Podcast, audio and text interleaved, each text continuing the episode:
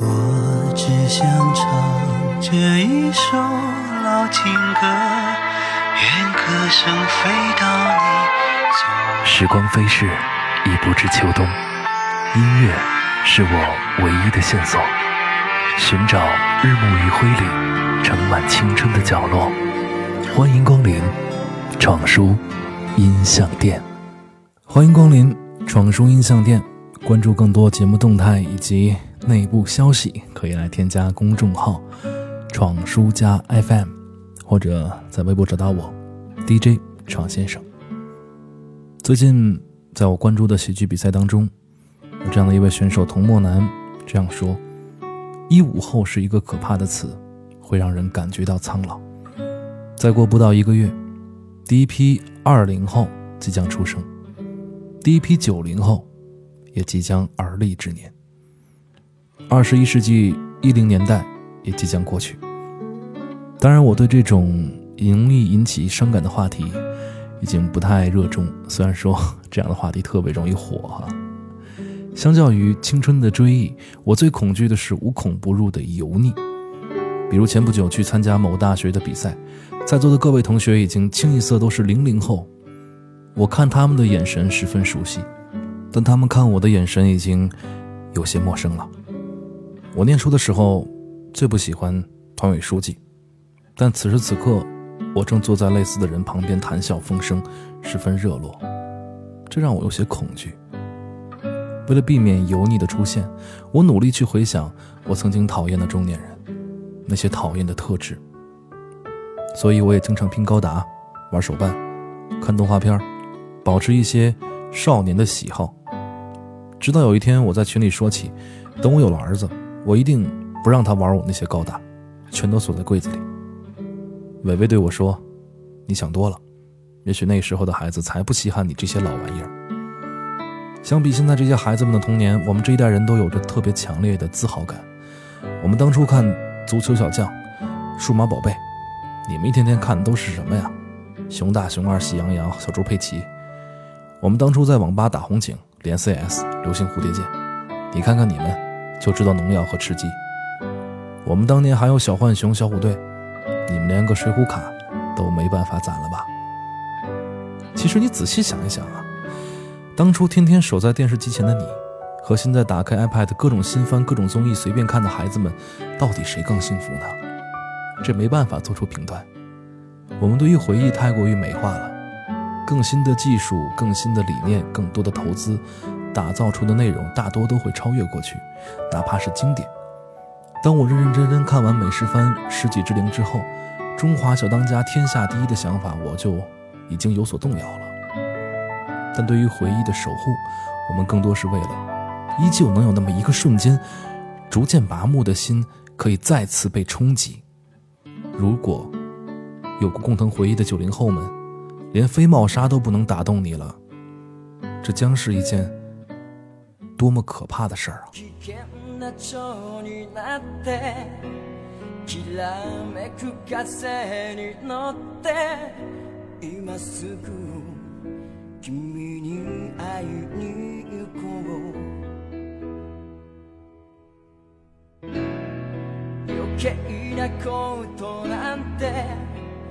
忘れた方がましさこれ以上 されてる時間はない。何が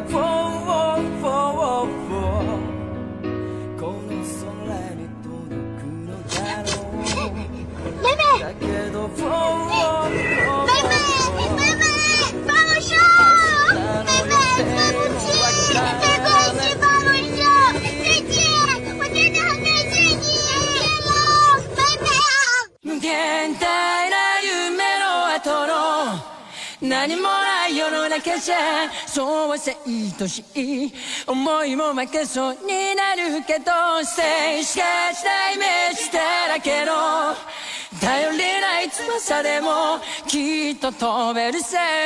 Oh yeah 現代な夢の後の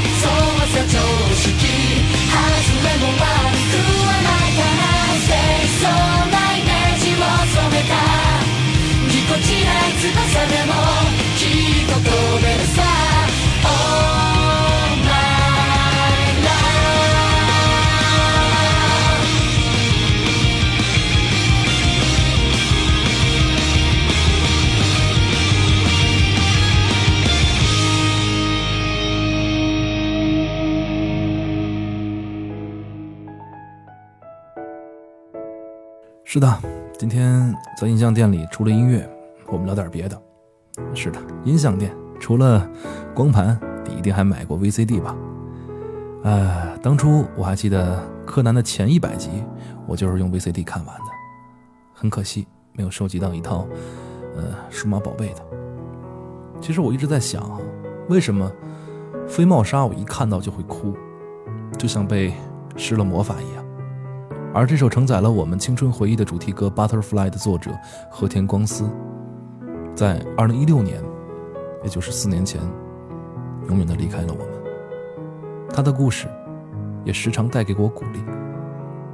和田光司并不是音乐世家出身，高中时也没有受过音乐训练，但因为听到了朋友演奏的吉他之后，深深为之倾倒，也动了自己做音乐的念头。高中毕业。和田光司进了一家大阪的电器设备公司做营业员，住在古町的宿舍。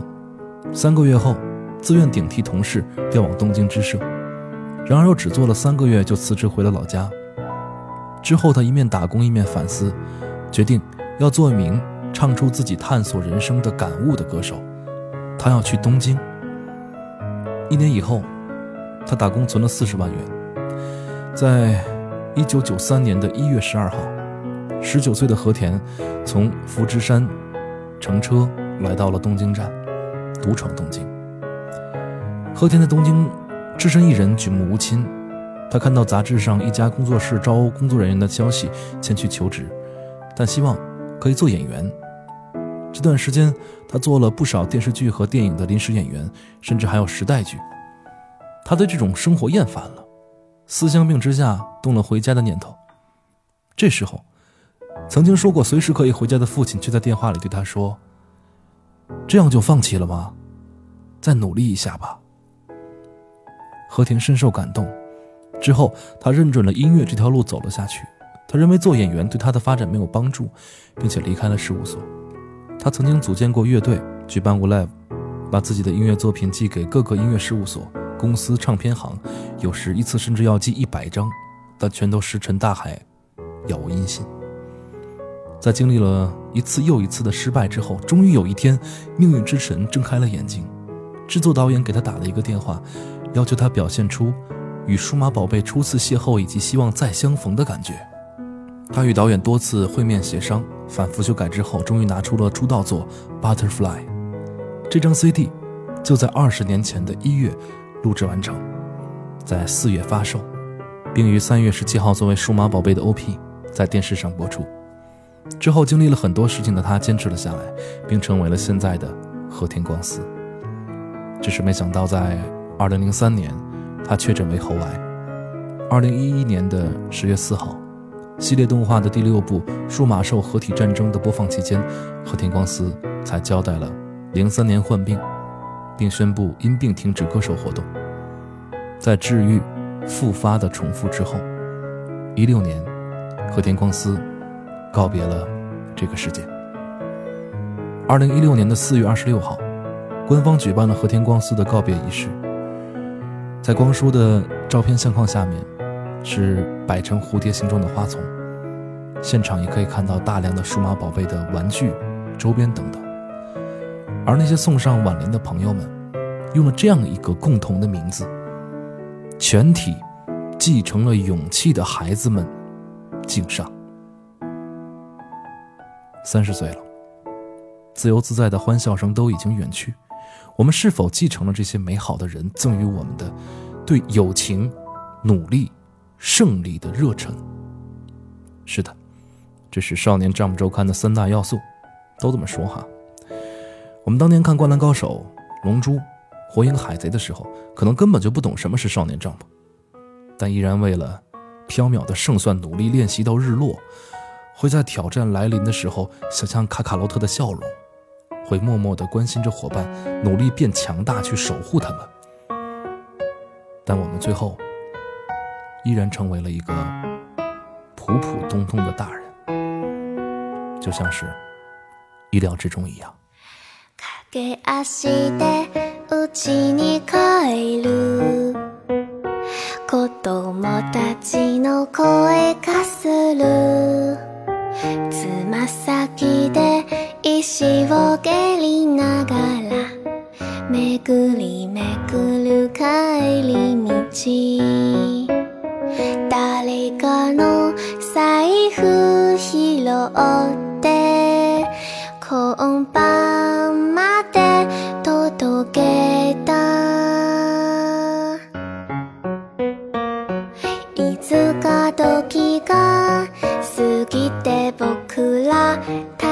の大人になったとしても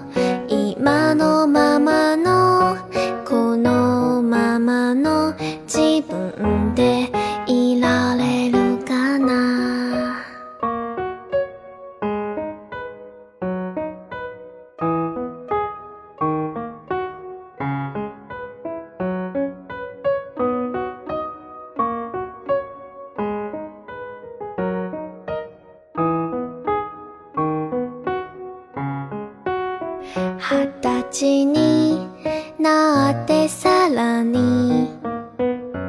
2年2ヶ月が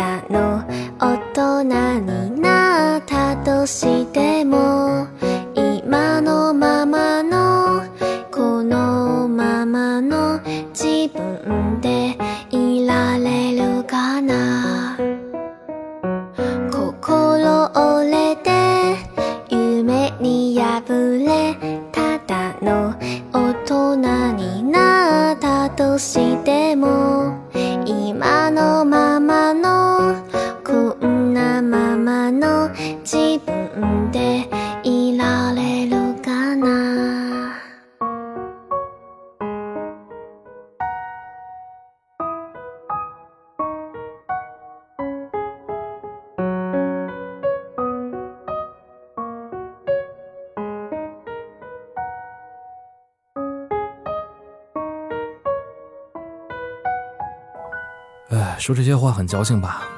做这些事情没什么意义吧？生意场的酒怎么能不喝呢？办公室的委屈怎么能不受啊？生活里的不公平怎么躲得开？长大本来就是这样的一件事，对吗？你不再是那个打球最好的 MVP，你也不再是那个长得最好看、学习又好的女神，你不再是天选之子、校园歌手冠军，你不再是各大活动的御用主持人，你不再是称霸学校的第一 ADC。所有的光环瞬间消失，我们成为了这个世界最平凡不过的一名 NPC。说句实话，我之所以做主播，有一部分原因是放不下面子。我可是当年学校的风云人物，我就要创造传奇啊！我就要从一个普通的工科生变成艺术生，我要从校园广播副台长变成某市的广播副台长，这样才像一个传奇，不是吗？这样才像漫画里的剧情，不是吗？但这样确实很累，因为梦想不是这样的。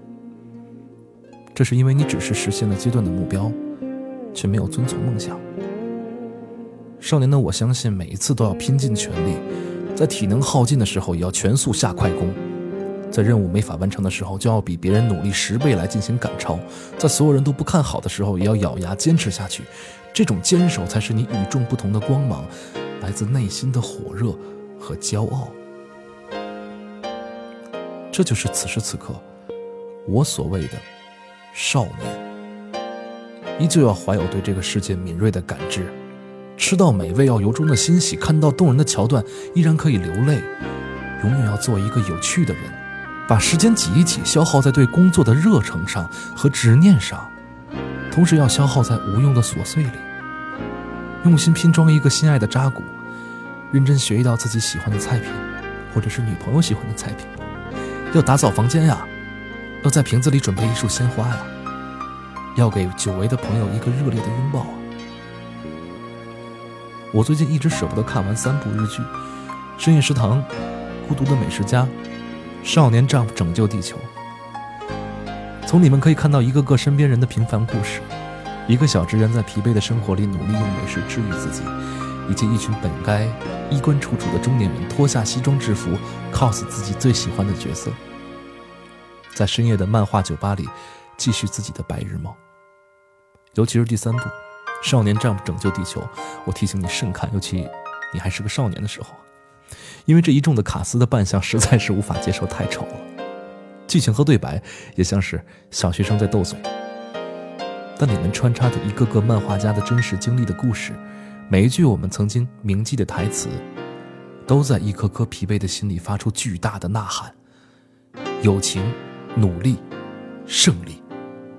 这些我们这些成年人，不也是需要的吗？闯书音像店，虽然暂时不会有实体店出现，希望也可以在网络上成为每一颗疲惫心灵的栖息地。我们不妨效仿一下酒吧老板提出的要求，他说要成为我们的会员，要每天做一件像英雄一样的事。而我们呢，我们可不可以每天让这个世界变得美好一点，好吗？哪怕是让自己的生活美好一点，好吗？第一批三十岁的九零后们，在对于时光的伤感之余，别忘了，我们离这个世界的舞台又近了一步。我们会让这个世界美好一点，对吗？我相信答案是肯定的。马上到来的三十而立，没问题，我的兄弟。下期再见。像阳光